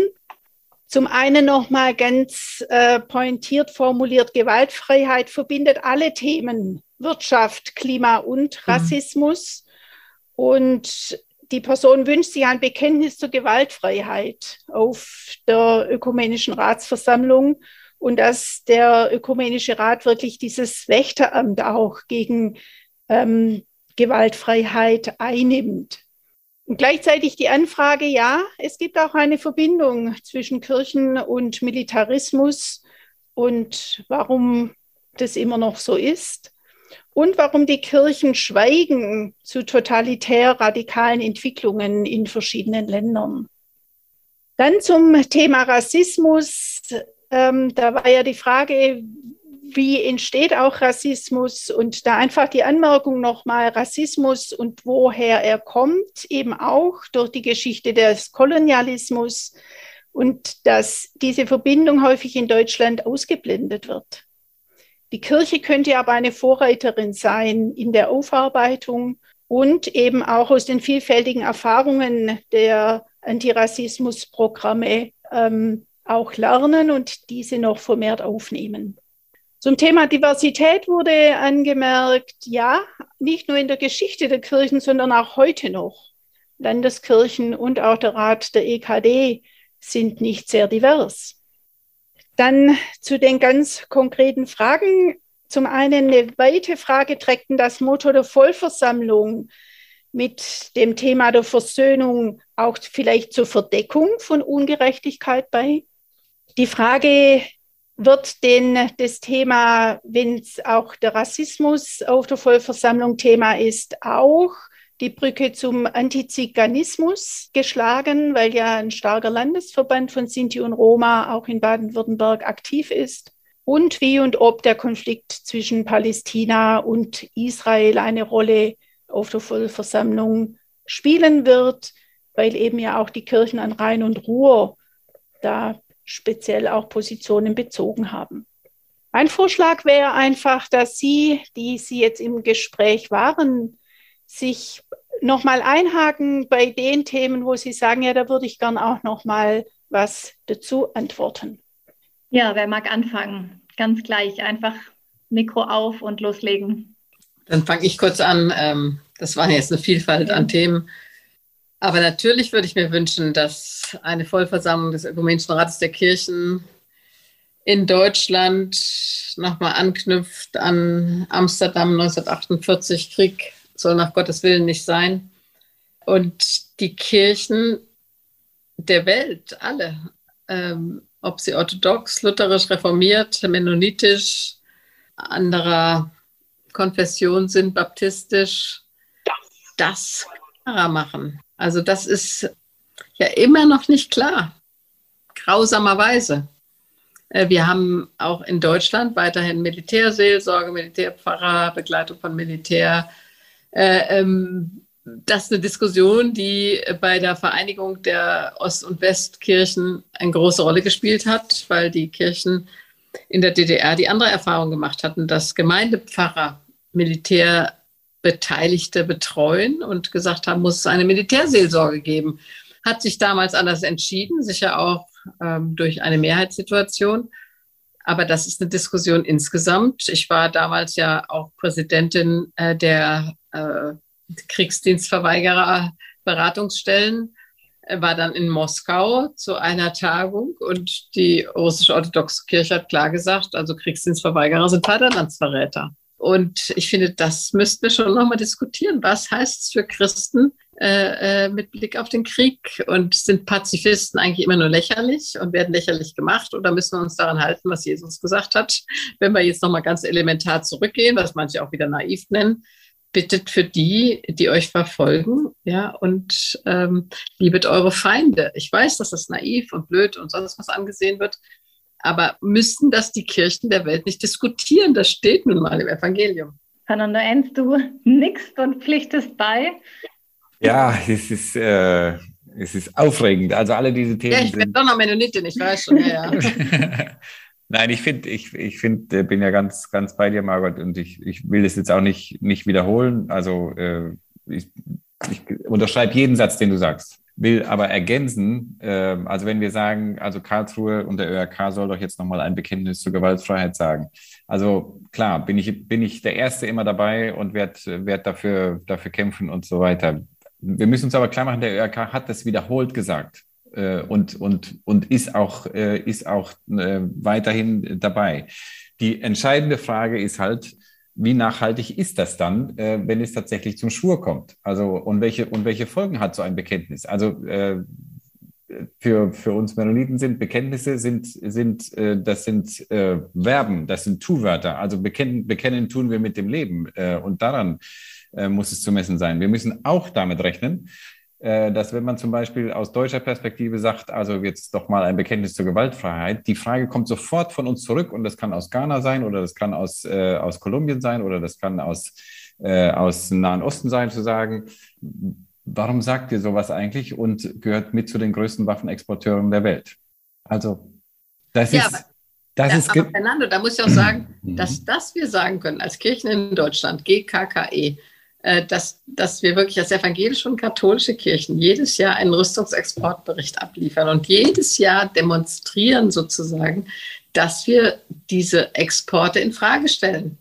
Dass wir das schwierig, nicht schwierig, mhm. sondern dass wir ablehnen, dass wir Waffen exportieren und zudem jetzt noch in Krisengebiete in den letzten Jahren vermehrt. Also ich finde, da sind die Kirchen in Deutschland schon recht klar. Auch, also nicht die Mennoniten, also, sondern auch katholische evangelische ja. Kirchen.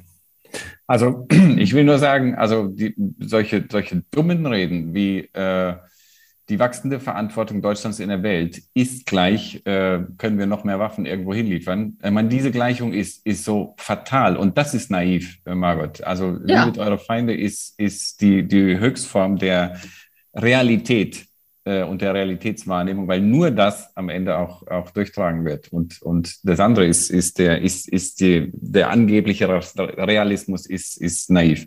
Ähm, Heike, darf ich noch schnell zu den anderen Sachen ganz kurz Genau, ich habe hier drei Sachen noch. Also Israel-Palästina, inwieweit hier, ähm, vielleicht geht es auch an Marc Witzenbacher, so die Einschätzung, inwieweit dieses Thema hochkommt. Dann war diese Frage noch, ob das Stichwort Versöhnung, ob das nicht hier was verdeckt und äh, diese Brücke Antizigonismus, ob das geschlagen mhm. wird. Also das sind die drei, die ich noch als Fragen hier notiert habe von Dorothee Moser. Genau, ich, also ich denke, dass diese, das wäre so wichtig, so, so wichtig, wenn wir gerade in Karlsruhe sind, dass diese, diese Frage des Antiziganismus äh, vorkommt, äh, und zwar prominent. Also weil damit deutlich wird, die Frage des Rassismus ist nicht eine Frage, ob ich äh, ob ich schwarz bin oder weiß bin, äh, sondern das, das ist viel, viel tiefer. Also diese Diskriminierung geht viel weiter. Also mir hat vor, vor nicht so langer Zeit ein junger Serbe gesagt, äh, Rassismus ist für uns kein Thema, wir haben ja keine Schwarzen bei uns. Ja, das ist, also das, das, das schreit zum Himmel. Da sage ich, ja, aber also was habt ihr denn für Menschen bei euch überhaupt? Und dann kommt man langsam dahin. Also ich, wünsche mir, dass, dass gerade diese Frage des Antiziganismus ist ein Beispiel von vielen, äh, wie latent der Rassismus vorhanden ist und das muss da vorkommen. Das Motto hat die Gefahr, dass wir wieder in diese billige Versöhnung reinrutschen. Also Christus versöhnt und eint die Welt. Hallo. Also ist es so? Oder ist es, muss da nicht ein, muss da nicht ein Fragezeichen hin? Oder, oder, oder muss das ein Doppelpunkt werden? Oder, oder wie geht es eigentlich? Also diese, diese, ich habe ein bisschen Angst davor, dass es, dass, dass durch diesen Christozentrismus eine, eine, eine billige Versöhnungstour da auch wieder entstehen kann, die niemanden überzeugen kann und nichts bewirken wird. Wir haben, wir legen aber vom Pilgerweg legen wir ein Dokument vor, das heißt Towards the Theology of Companionship. Und wir haben eine Inkarnationschristologie da äh, zur Hilfe genommen, um, um uns klar zu machen, also was, was Margot ja auch schon angedeutet hat, diese Nachfolge Jesu. Die Inkarnation der Liebe Gottes in einen Menschen aus Fleisch und Blut, in jeden Kontext das ist, äh, das muss zentral sein, wenn es, wenn es schon eine christozentrische, ein, ein christozentrisches Motto ist. Letzte Bemerkung von mir, dann bin ich ruhig. Palästina, Israel, also da können wir uns drauf gefasst machen. Das kommt. Also da muss, da muss, äh, und ich, und ich weiß auch, dass schon viele Kräfte unterwegs sind, die einfach nur mit der Frage, wie können wir das Thema verhindern? Es drängt sich auf. Also nach dem letzten Bericht von Amnesty International und, und auch die, die Art und Weise, wie, wie da Sprache gebracht wird äh, und analysiert wird, das wird, äh, das wird massiv äh, auftauchen und äh, vielleicht auch zu Recht uns auch vor Augen führen, wir können uns da nicht, nicht, nicht positionieren. Also Desmond Tutu hat ja, hat ja uns äh, wirklich ins ökumenische Stammbuch geschrieben, wenn es um Fragen der Ungerechtigkeit geht, dann ist Neutralität keine Option mehr. Und das ist schwierig genug, aber das kommt. Wenn wir über diese Frage von Rassismus sprechen, dann ähm, möchte ich nochmal daran erinnern, wie unterschiedlich Rassismus definiert und verstanden werden kann.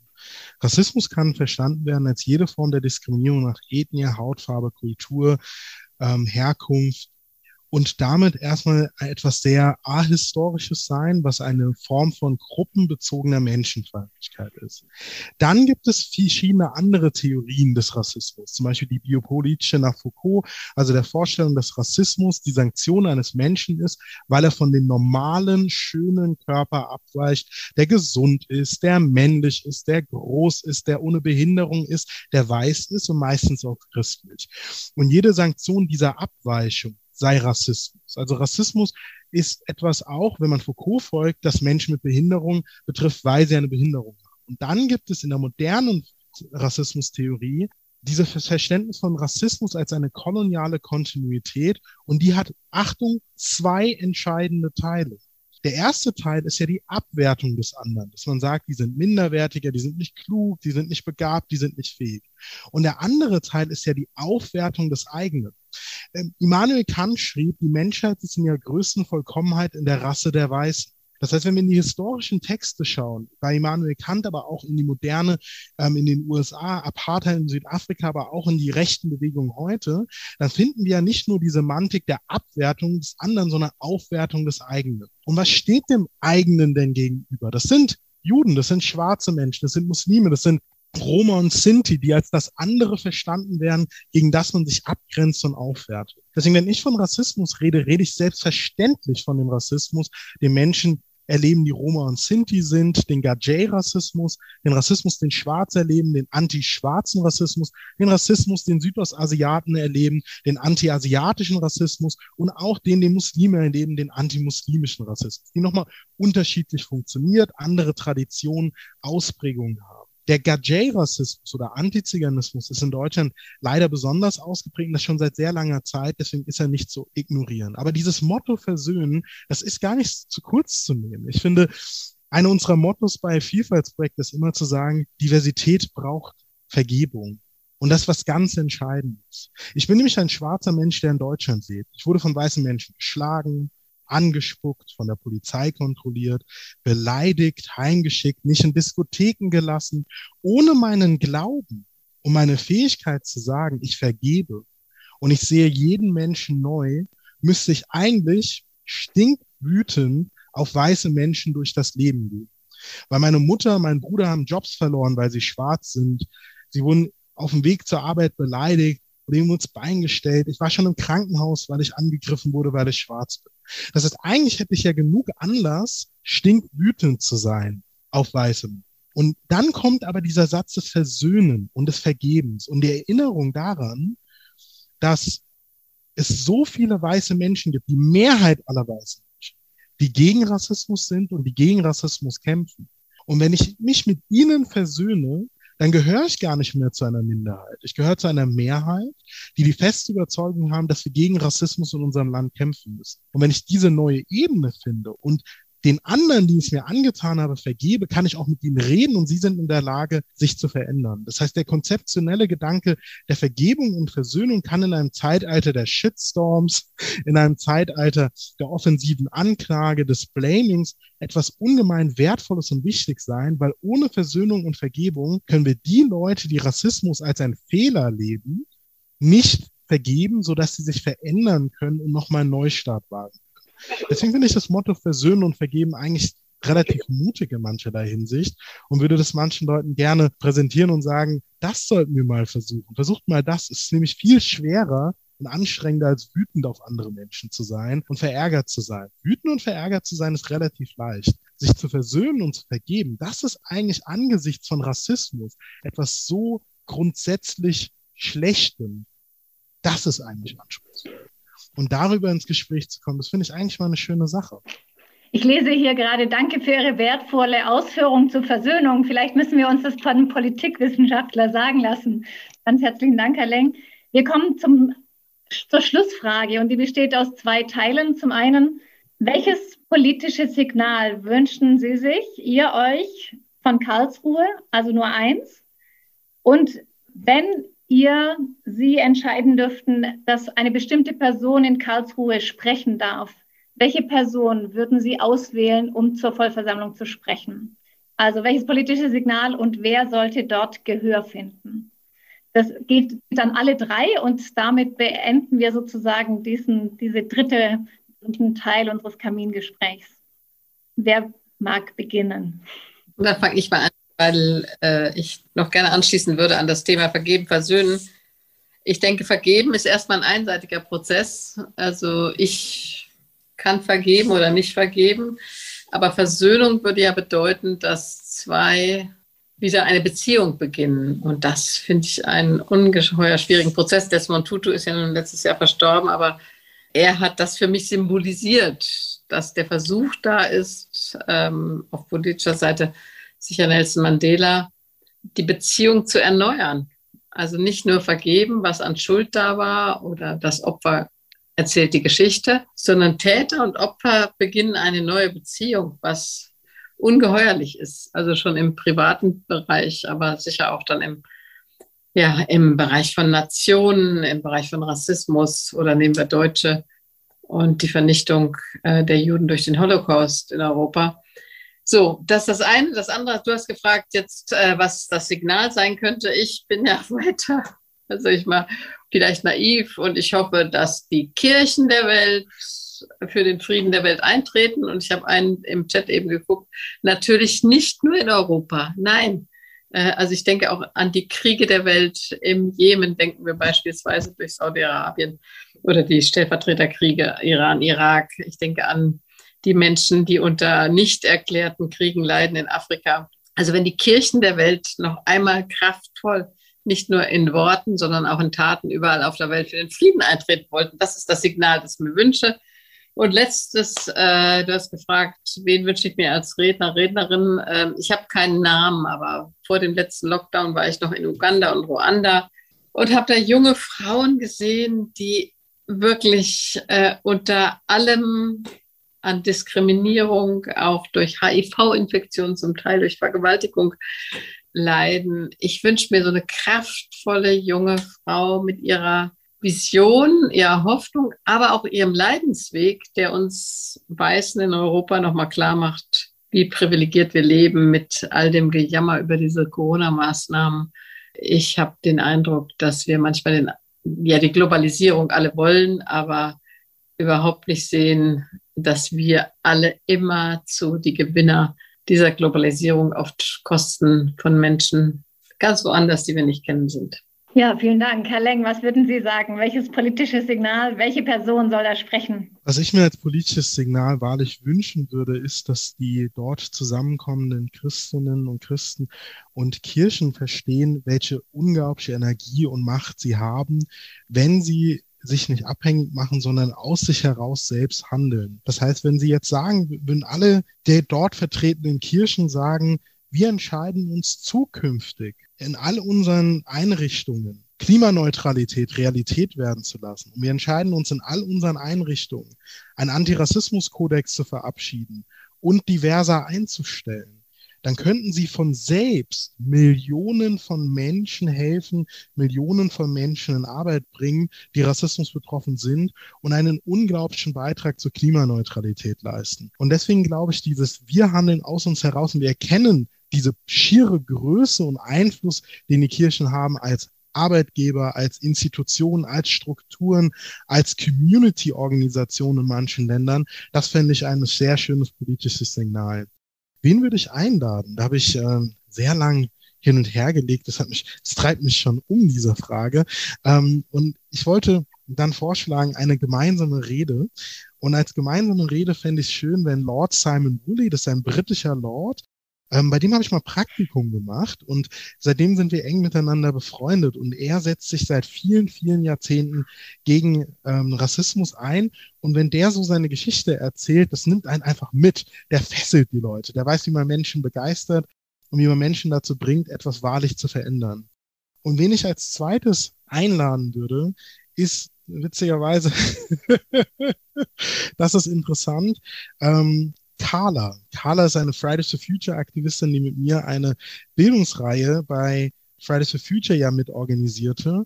Und ich würde sie gerne einladen, damit sie dort spricht, um den Leuten verständlich zu machen, wie viel Sorge diese jungen Menschen haben. Nicht nur, dass sie demonstrieren, nicht nur, dass sie sich einsetzen, sondern sie haben eine tiefe, tiefe, in sich sitzende Sorge.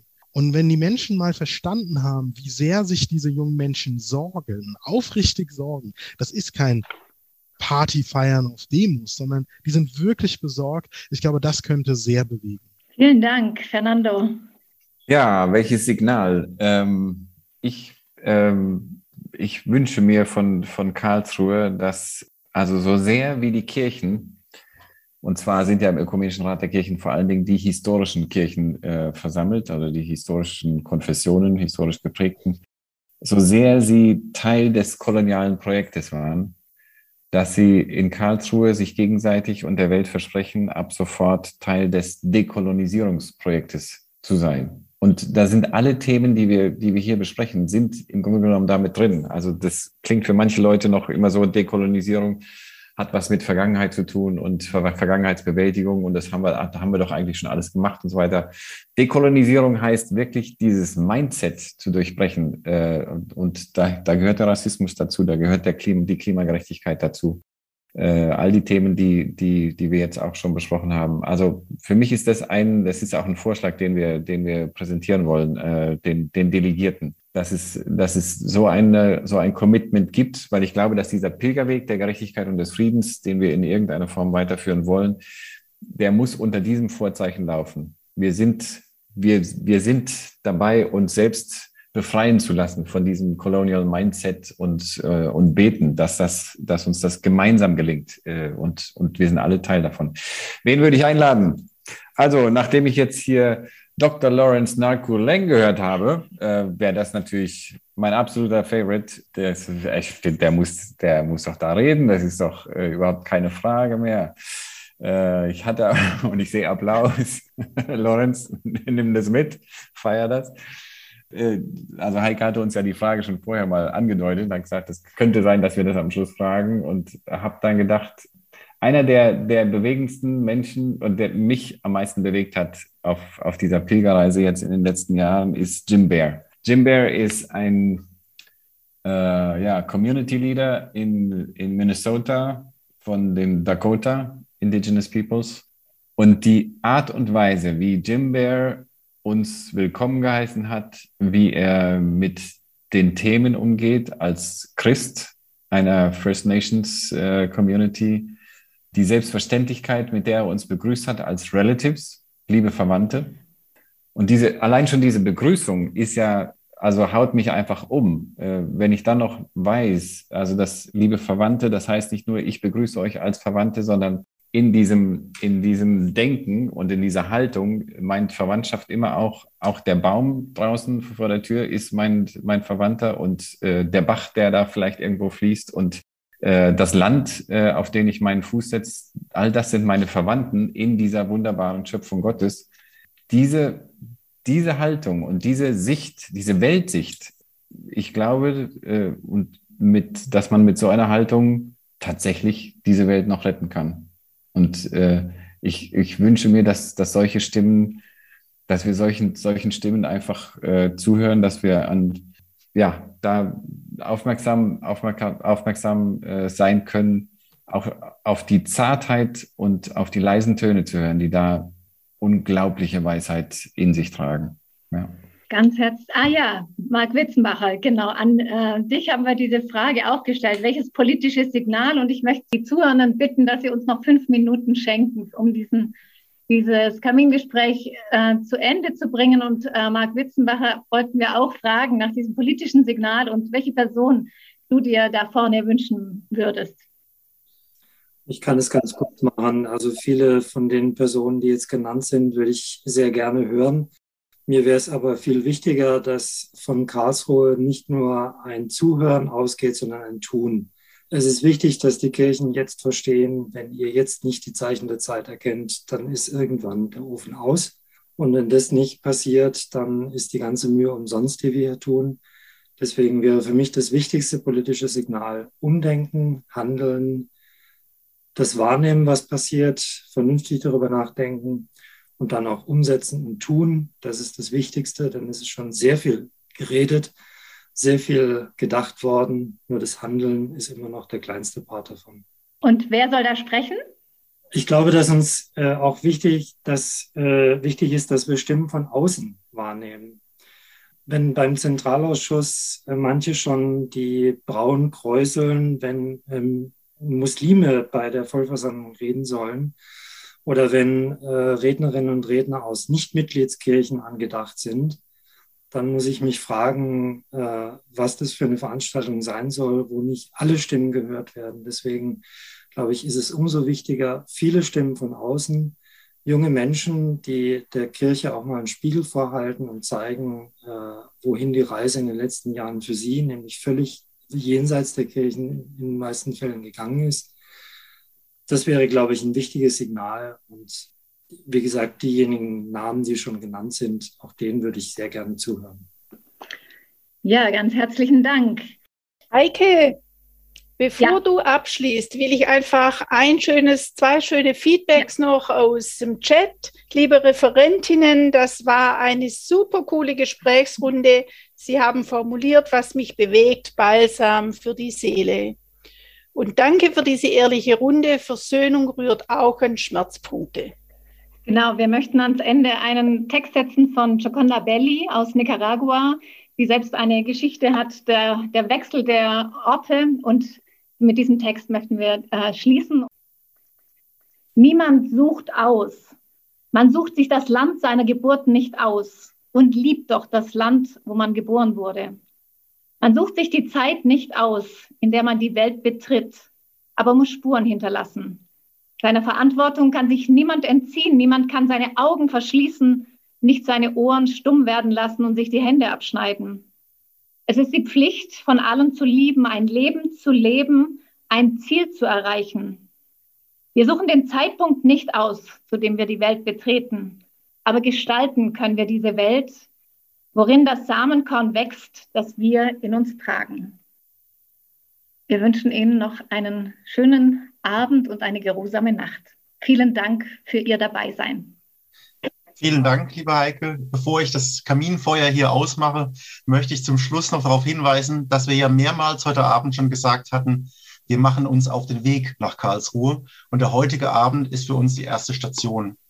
Denn in Bad Boll laden wir als nächsten Halt am 3. und 4. Juni das sind Freitag und Samstag am Pfingstwochenende zu einer zweitägigen Präsenztagung ein. Der Titel lautet so ähnlich wie heute, Bewegen, Versöhnen, Vereinen auf dem Weg zur 11. Vollversammlung des Ökumenischen Rats der Kirchen. Und dort geht es dann um Impulse für Landeskirchen und Gemeinden vor Ort. Vielleicht haben wir bei der einen oder dem anderen Interesse dafür geweckt. Das würde uns sehr freuen. Das detaillierte Programm finden Sie dann Anfang März auf der Webseite der Evangelischen Akademie Bad Boll.